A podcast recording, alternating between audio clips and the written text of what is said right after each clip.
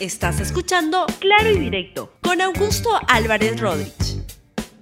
Muy buenos días, bienvenidos a Claro y Directo, un programa de LR. Empezamos la semana, les deseo que tengan una estupenda semana y vamos con el desarrollo del programa. El programa se llama Castillo se defiende de la fiscalía, destruyendo la democracia. Eso es lo que pretendo explicarles el día de hoy. Vamos con el desarrollo del programa y el programa se llama justamente Castillo se defiende de la fiscalía, destruyendo a la democracia. ¿Qué es lo que ha ocurrido? Es que, y eso tiene que ver con el contexto y a lo que, a lo que voy, es cómo se ha compuesto el nuevo gabinete ministerial, que no es tan nuevo, sino que eh, repite muchos de los nombres que ya estaban presentes en los gabinetes anteriores, hace algunos chocolateos, unos recambios con respecto a gente que mueve de un lado a otro, pero que no cumple en modo la expectativa. ¿Por qué? Porque el presidente Pedro Castillo dijo la semana pasada algunas cosas, hubo algunos anuncios. Primero, dijo que este, estaba la, la, disposición del cargo y que era la renuncia del presidente del Consejo de Ministros, el señor Aníbal Torres. Y luego dijo a continuación el, el presidente Castillo que iba a trabajar por un gabinete de ancha base, por un gobierno de ancha base, que implica convocatoria a diferentes grupos políticos, un gobierno compartido, lo cual es una buena idea, no, está mal, en algunas circunstancias eso es lo que corresponde, le puede convenir al gobierno y sobre todo al país. Pero ¿qué fue lo que ocurrió? Primero es que no hubo ningún intento en realidad de convocar a un gabinete de, de ancha base, porque lo que sucedió es que ningún partido político fue ni siquiera convocado, llamado, este, se le, se le informó de esto, simplemente eran anuncios como los que suele hacer el presidente Pedro Castillo, sin mucho sustento con la realidad. Y lo segundo, la renuncia de Aníbal Torres a la presidencia del Consejo de Ministros era un bluff, era una mentira, era una farsa, porque al final no se produjo ni gabinete de ancha base, ni la convocatoria a un, este, a, a un nuevo premier. Y entonces creo que las dos caricaturas del día de ayer en la República, la de, comenzamos con la de Carlín, ¿no es cierto? Vamos a ver, este, justamente la de Carlín es Aníbal Torres que dice, sorpresa. Y miren cómo este, Eduardo y Carlín nunca coordinan, simplemente se encuentran sus este, caricaturas. Vean ahora la caricatura de Eduardo. La caricatura de Eduardo es a ver si la pueden poner, por favor. Ahí está. Es también que la sorpresa era que no había sorpresa, que continuaba Aníbal Torres al frente del Consejo de Ministros. Ministros, gabinete de un gobierno cada vez más judicializado, donde quien parece que corta el jamón, que decide las cosas principales, es el señor Benji Espinosa, el abogado principal del presidente Pedro Castillo en hasta ahora las seis investigaciones que le siguen en el Ministerio Público por casi todos ellos temas vinculados a corrupción. El, presidente no puede ser acusado durante su mandato, pero puede ser investigado. Y eso es lo que está ocurriendo.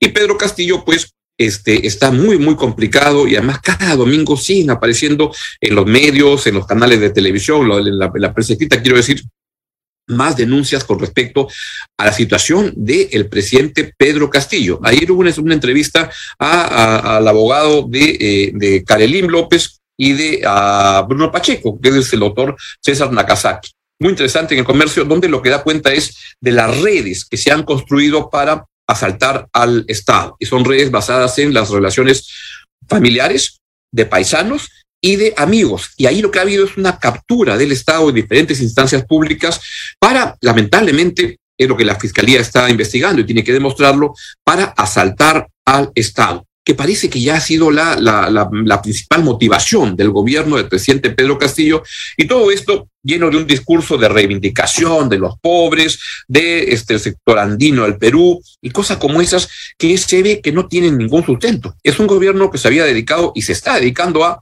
a asaltar y por eso lo está investigando el Ministerio Público. Y en ese contexto se produce este cambio de gabinete que al final, con todos los anuncios que se estaban haciendo y que no se concretaban, a mí me da la impresión que es un gabinete que se armó y toda esta, este sainete que se, hizo de ese, que se hizo de que se iban Torres, que no se iba y todo eso, era simplemente para enfriar las investigaciones en el Ministerio Público. Y entonces se produjo estos, estos seis cambios de ministros que los quiero comentar rápidamente, pero quiero que vean cómo juró cada uno. Empecemos con el ministro de Trabajo, el nuevo ministro de Trabajo, Alejandro Salas, que pasa de Cultura a Trabajo. Señor Alejandro Antonio Salas Segarra, juráis por Dios y estos santos evangelios desempeñar leal y fielmente el cargo de ministro de Estado en el despacho de trabajo y promoción del empleo que os confío. Por Dios, por la patria, por mi familia, por el Estado de Derecho y la democracia y por la fuerza laboral que sacará adelante nuestro Perú, sí, juro. Si así lo hicieres, que Dios os premie, y si no, Él y la patria os lo demanden.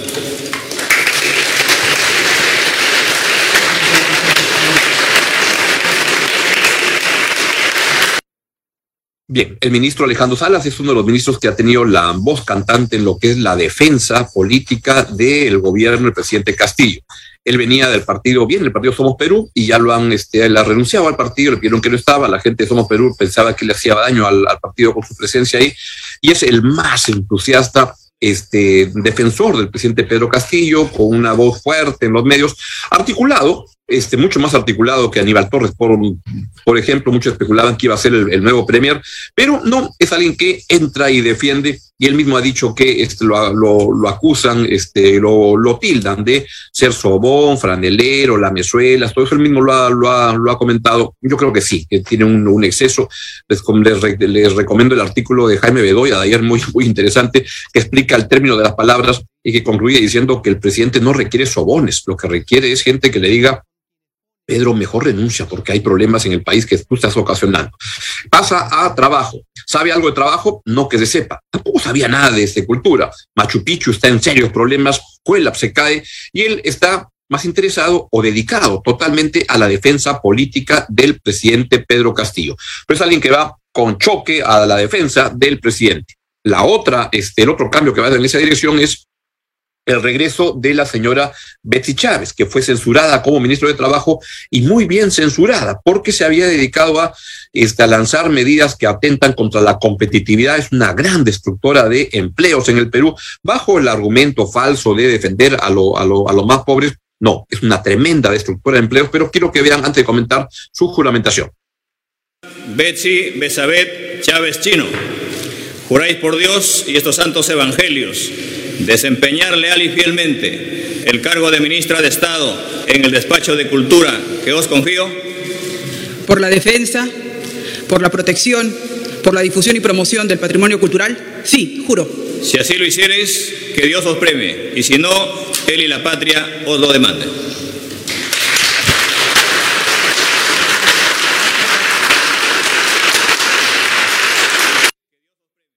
¿Sabe la señora Bessie Chávez de temas de cultura? No lo sé, pero no importa, porque el presidente Castillo no nombra personas que sepan los cargos. Si ustedes siguen la, la, pauta, usualmente la gente que ha nombrado no tiene ningún conocimiento de los sectores a los cuales se debe dedicar. Lo nombra por otras razones. Como decía el ex canciller Béjar al comienzo del gobierno, los nombramientos en este gobierno se hacen por relaciones de amigos, de parientes, de amigos de amigos, de gente que puso billete en la campaña, de otra manera, acá no se apunta a las, mejoras, a las mejores políticas públicas, se apunta a otra dirección. Y la señora Betsy Chávez es alguien que es muy entusiasta, a veces parece una, tiene como, como, como expresiones muy, muy fuertes, muy este, extrañas, como en ese Consejo de Ministros descentralizado, que esos que hacía uno en Huancayo, los primeros, donde daba una cosa afiebrada de defensa del presidente, este, pues es ella ha hecho un pésimo papel como ministra de Trabajo, ha destruido empleos con las leyes que ha dado, que ha eh, promovido, no tuvo ningún respeto por el ministro de Economía, Oscar Graham, a quien lo, lo bypassó olímpicamente se le, le, hizo caso omiso al Consejo Nacional del Trabajo y simplemente va en la línea de una manera pero secuente y muy fuerte a sacar sus planteamientos, sus proyectos es chochera del presidente de la República y fue censurada en parte con los votos de el señor Vladimir Torres en el Congreso de la República. Pero su función no es defender la cultura, su función es defender, al igual que Alejandro Salas, al presidente de la República, al señor eh, Pedro Castillo. Otra juramentación que a mí también me sorprendió es la de Kurt Burneo. Véalo, por favor.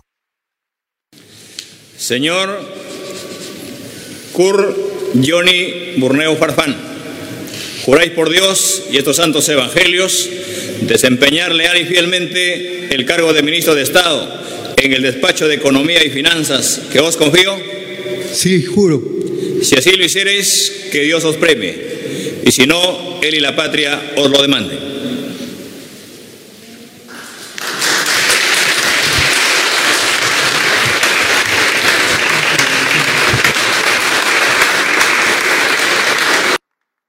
Bueno, Curvo me parece que es un profesional este, capaz, honesto, un estupendo economista.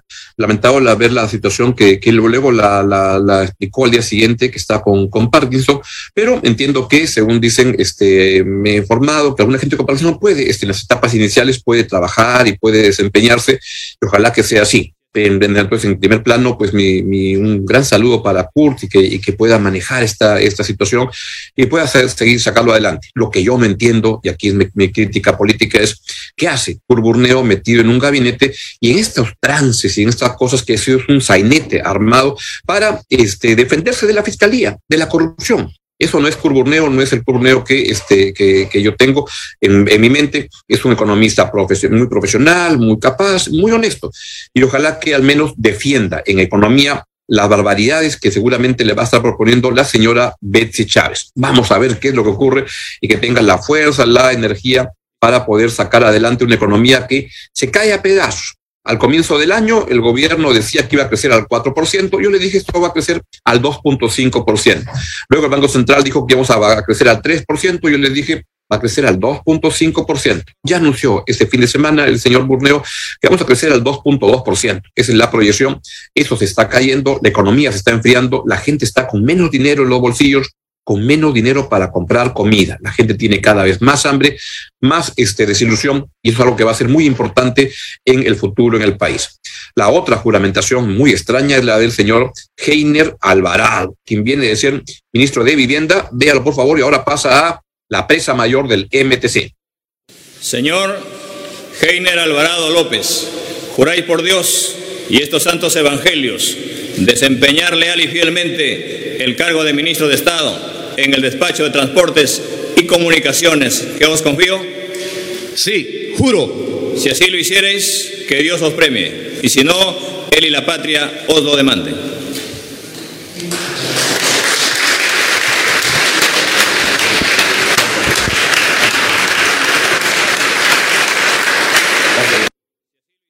El señor General Alvarado ha sido ministro de Vivienda desde el comienzo del gobierno con un perfil muy, muy bajo. Y ahora pasa, y en eso, en el caso de vivienda, pues todas las, en el gobierno, las investigaciones, denuncias han estado centradas en el MTC.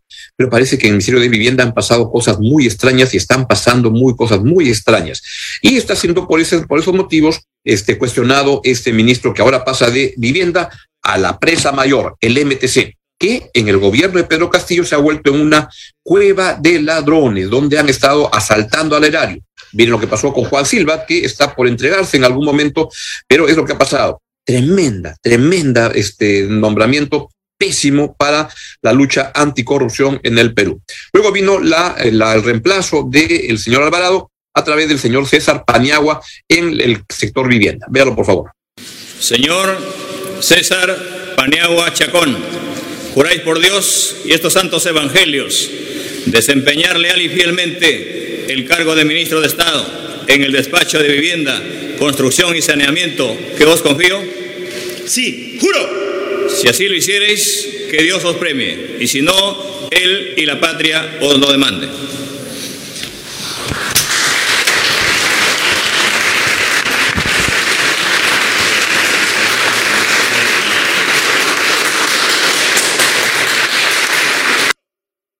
No tengo un conocimiento del señor ah, César Pañagua, entonces voy a em, eliminarlo, voy a, voy a obviar el comentario. Cuando esté más informado se los comentaré. De quien sí tengo es del nuevo canciller, un comentario del nuevo canciller Miguel Rodríguez Mackey. Véalo, por favor.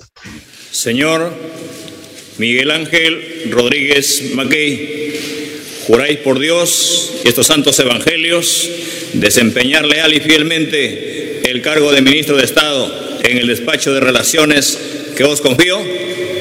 Sí, juro. Si así lo hiciereis, que Dios os premie, y si no, Él y la patria os lo demanden.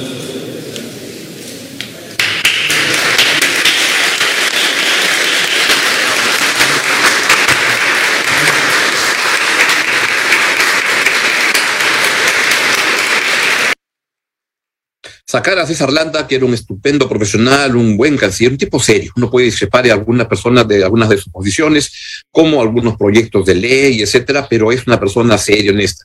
El caso de el señor Rodríguez Macay este, genera una, una sensación de de alguien que está dispuesto a todo con ser ministro. Era una persona que estaba este, trabajando para demostrar que había habido un fraude en la elección de Pedro Castillo.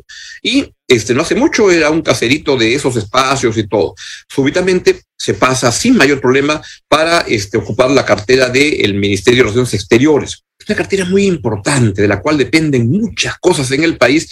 la verdad que ahora siento que ha caído en manos de alguien que este, era un comentarista este, entusiasta, pero dispuesto, como se ve, políticamente a todo. Tengo información que Torre Tagle está muy, muy preocupado con lo que está pasando con ese nombramiento. Y la verdad que siento que es simplemente, la, la información que tengo es que es alguien que viene porque lo quiso poner Aníbal Torres, quien no se llevaba bien con César Landa.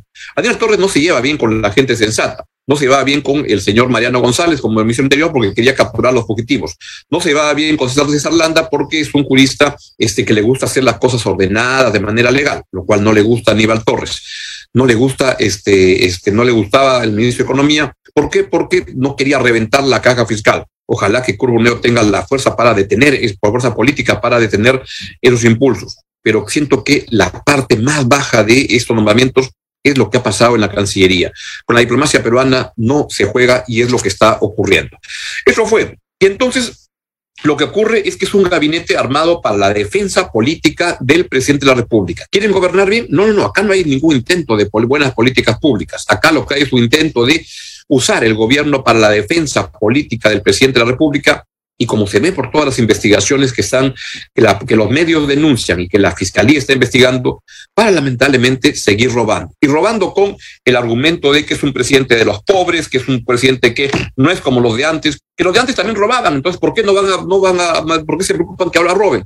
Y esto es lo que está ocurriendo con un presidente que está ahora ha pasado con ese gabinete de choque al choque político. Y este fin de semana estuvo el sábado en Junín por la, este, las gestas de la, independencia y se sintió este Simón Bolívar, pero como siempre mete la pata, dijo esto, este lapsus, sospecho que es un lapsus o un exceso de honestidad, pero es un lapsus, pero que lo revela como alguien con muy poca capacidad, algo que ya sabemos para ser presidente. Escuche cuando el presidente dice que este, se somete a sobornos.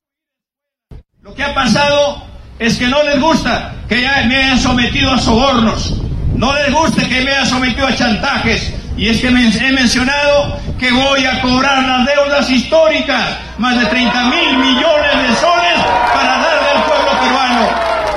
Voy a cobrar esas deudas para darle al pueblo, para construir escuelas, para construir canales de irrigación, para construir postas, para construir esto lo que pide el pueblo peruano.